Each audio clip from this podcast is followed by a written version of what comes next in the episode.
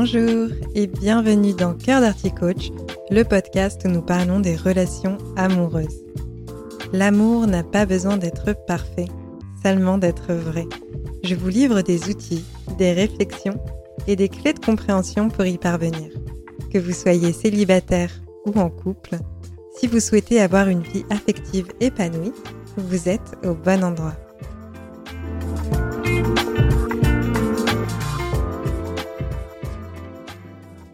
Bonjour à toutes et à tous, j'espère que vous vous portez bien. Aujourd'hui j'ai choisi d'aborder le thème de l'adultère, des infidélités, des tromperies, etc. Il existe plein de termes qui permettent de désigner une même chose, la rupture d'un contrat de couple monogame.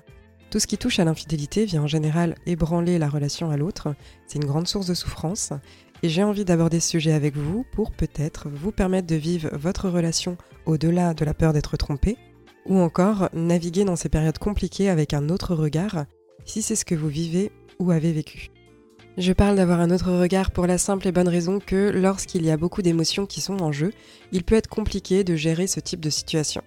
Quant à la peur d'être trompé, celle-ci survient en général parce que soit vous avez déjà été trompé et vous l'avez mal vécu, soit vous n'avez pas été trompé mais cette éventualité vous inquiète car au-delà des émotions inconfortables que vous pourriez ressentir, vous ne savez pas comment vous gérerez la situation.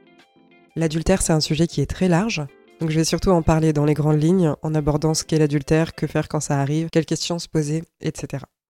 Alors tout d'abord, qu'est-ce qu'on qualifie d'adultère, d'infidélité ou de tromperie? Eh bien c'est là où est la subtilité, cela va dépendre de chaque couple. La fidélité, c'est le fait de garder ses engagements, c'est donc être loyal et dévoué, et encore faut-il savoir quels sont les engagements qui vont avec la relation qu'on a. Pour certains et certaines, la limite à ne pas franchir, ce sera de dormir avec quelqu'un d'autre. Pour d'autres, ce sera de tisser des liens émotionnels très forts. Cela pourrait aussi être de faire des câlins, d'embrasser autrui, etc. Il y a d'ailleurs une question qui fait débat euh, de temps en temps d'ailleurs. Est-ce que sucer, c'est tromper? Pour certaines personnes, la réponse à cette question ou ces questions, elles sont évidentes, mais pour d'autres, ça ne l'est pas du tout. C'est pour cela que ce que l'on peut qualifier d'adultère est lorsque l'une des deux personnes du couple décide de rompre une des règles qui a été fixée à deux. Il existe donc des limites qui nous paraissent évidentes, mais elles ne le sont pas nécessairement. C'est donc très important de définir au cours de la relation, et régulièrement en fait au cours de la relation, ce que l'on accepte et ce qui est de l'ordre de nos limites à ne pas franchir. C'est comme je le dis, un contrat de couple, celui qu'on va pouvoir revisiter régulièrement pour vérifier qu'on est toujours aligné avec les conditions que nos nous du passé ont fixées. Et bien sûr, ce qui semble aller de soi ne va pas forcément de l'autre. Notre vision de la monogamie, elle nous est propre et ce n'est pas une évidence. Elle n'est donc pas à prendre pour vérité universelle et argent comptant. Le contrat de la relation peut ainsi être tacite ou implicite, et à mon sens, il convient de déterminer vraiment de façon claire, comme je le disais, les limites à ne pas franchir. Si aujourd'hui, pour entrer en relation, vous souhaitez avoir la garantie de ne pas être trompé, j'ai le regret de vous annoncer que ce n'est pas possible d'avoir cette certitude. Il est évident que vous pouvez apprendre à connaître quelqu'un avant de lui accorder votre confiance, mais même en connaissant très bien quelqu'un, vous ne pourrez jamais avoir la certitude de ne pas être trompé. Il y a des personnes particulièrement fidèles qui ne s'imaginent aucunement être en mesure de tromper leur partenaire à un instant T et qui pourtant passent à l'acte un jour. Et ces personnes, elles se surprennent elles-mêmes tant l'adultère était initialement inconcevable à leurs yeux.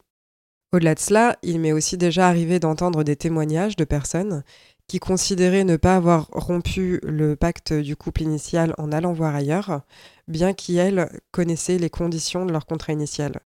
Leur point de vue était bien entendu entendable. En fait, dans ce cadre de fidélité qu'ils allaient avoir et de monogamie, bah, pour elles, la relation était déjà terminée. Le couple battait de l'aile et elles ne vivaient plus rien ensemble.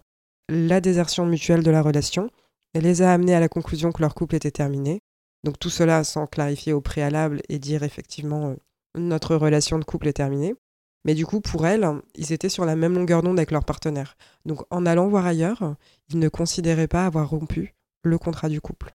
Et dans des cas comme ça, on assiste en fait à des personnes qui vont se sentir trahies par une rupture de contrat, là où celles qui ont rompu le contrat sont ceux qui s'étaient même sentis déjà auparavant trahis de la désertion de leur partenaire parce qu'en effet, déserter la relation, ça peut aussi être perçu comme une forme de trahison, cela peut être une rupture du contrat, Parce que dans un couple, accorder du temps à la relation amoureuse, ça peut faire partie des engagements.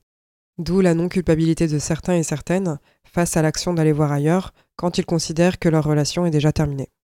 Tout ça pour dire que on ne peut pas contrôler le comportement de l'autre, on ne peut pas avoir de garantie que la personne en face va être fidèle parce qu'il peut y avoir plein de raisons pour lesquelles la personne va voir ailleurs. Et même la personne qui semble la plus fidèle au monde peut un jour rompre ce fameux contrat. Donc si vous cherchez de la réassurance en stalkant votre partenaire, en demandant d'être rassuré en permanence, etc., cela ne fonctionne pas et aura au contraire en général pour effet de faire fuir votre partenaire. En résumé, focaliser son attention sur l'extérieur pour avoir confiance en la relation ne fonctionne pas. La seule chose sur laquelle on va avoir du pouvoir et de la confiance, c'est en notre capacité à gérer la situation si elle arrive. Et adopter cette posture-là va être davantage bénéfique. Être en capacité de gérer la situation ne signifie pas qu'on a envie de la vivre, bien sûr. C'est plutôt que le fait d'anticiper cette possibilité, savoir ce qu'on va faire si la situation se présente, ça va permettre d'éviter le choc et la surprise où on n'a aucune idée de comment réagir. Et même en anticipant, bien sûr, il y aura tout un cocktail d'émotions qui va se joindre à nos réactions et on va pas forcément réagir exactement comme on avait prévu de réagir si la situation se produit. Notre pouvoir, il réside vraiment dans le fait de décider comment est-ce qu'on a envie de gérer la situation si elle se présente, indépendamment de la souffrance ou de n'importe quelle émotion qu'on va ressentir si ça arrive. Puisque nos émotions sont quelque chose hors de notre contrôle.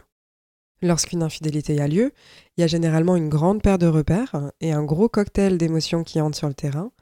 Un acte ponctuel ou récurrent d'adultère laisse place à la culpabilité, de la rage, de l'incompréhension, du chagrin, des doutes, de la honte, etc.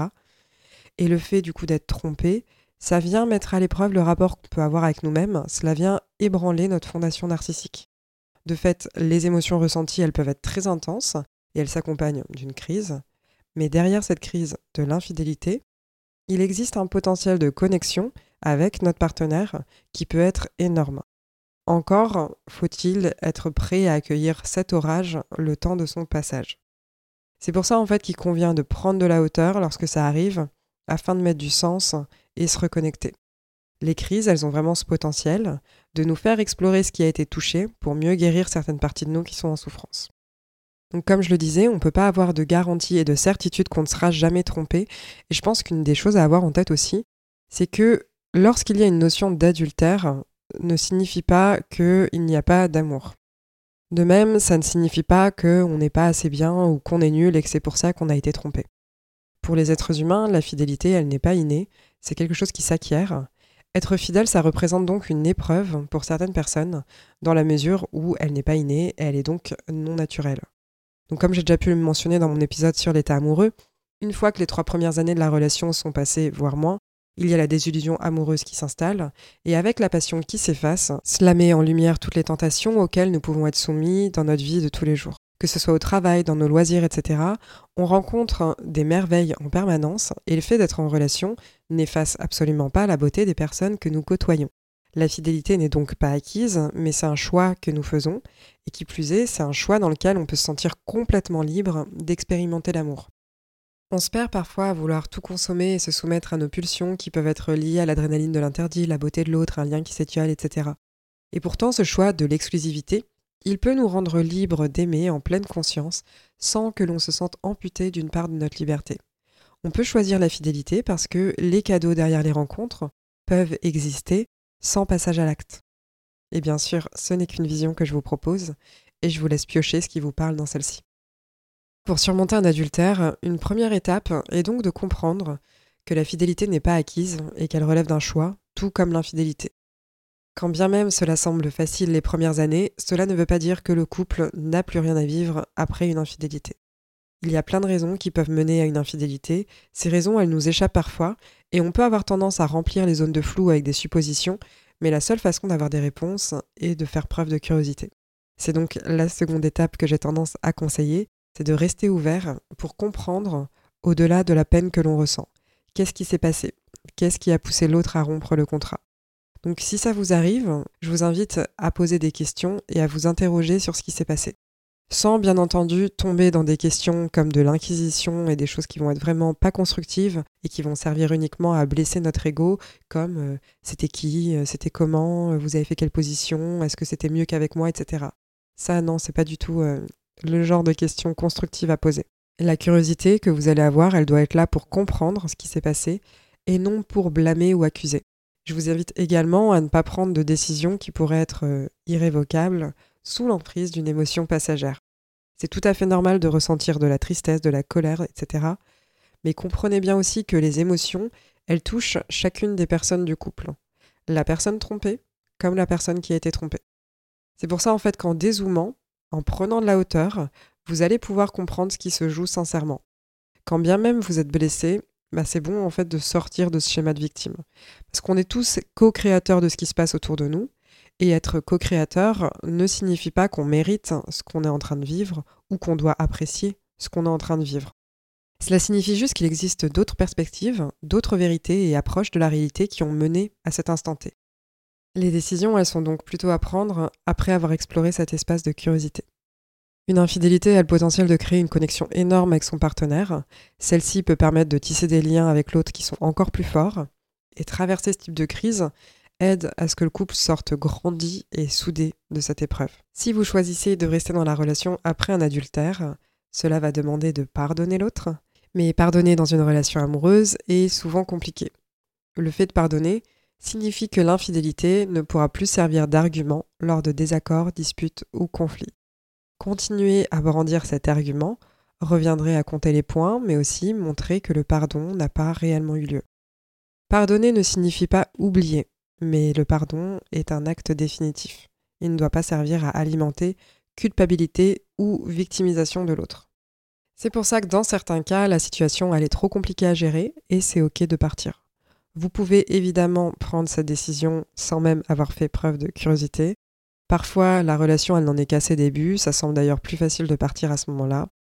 Mais si vous décidez de partir, vous devrez partir sans revenir tenir bon même si l'autre vous manque. Parce que revenir éventuellement dans la relation ne devra se faire que en conscience. Quel que soit votre choix, pardonner ou mettre fin à la relation, une bonne chose à faire dans ces moments-là est d'exprimer sa souffrance, sa colère et la blessure qui s'ancre à l'intérieur de soi. Le fait d'exorciser ces émotions, ça permet de les gérer plus facilement et du coup ça va faciliter la reconstruction de l'estime de soi, mais aussi la confiance qu'on pourra avoir dans l'avenir d'un couple. Et donc petite précision au passage, quand je parle d'exprimer sa souffrance, je parle de le faire de façon constructive et d'une certaine façon bienveillante, parce que le fait de ressentir des émotions inconfortables ne justifie pas de les exprimer par de la violence, que ce soit verbale ou physique. Je pense avoir fait le tour de l'adultère sur son ensemble, j'espère que cet épisode vous a plu.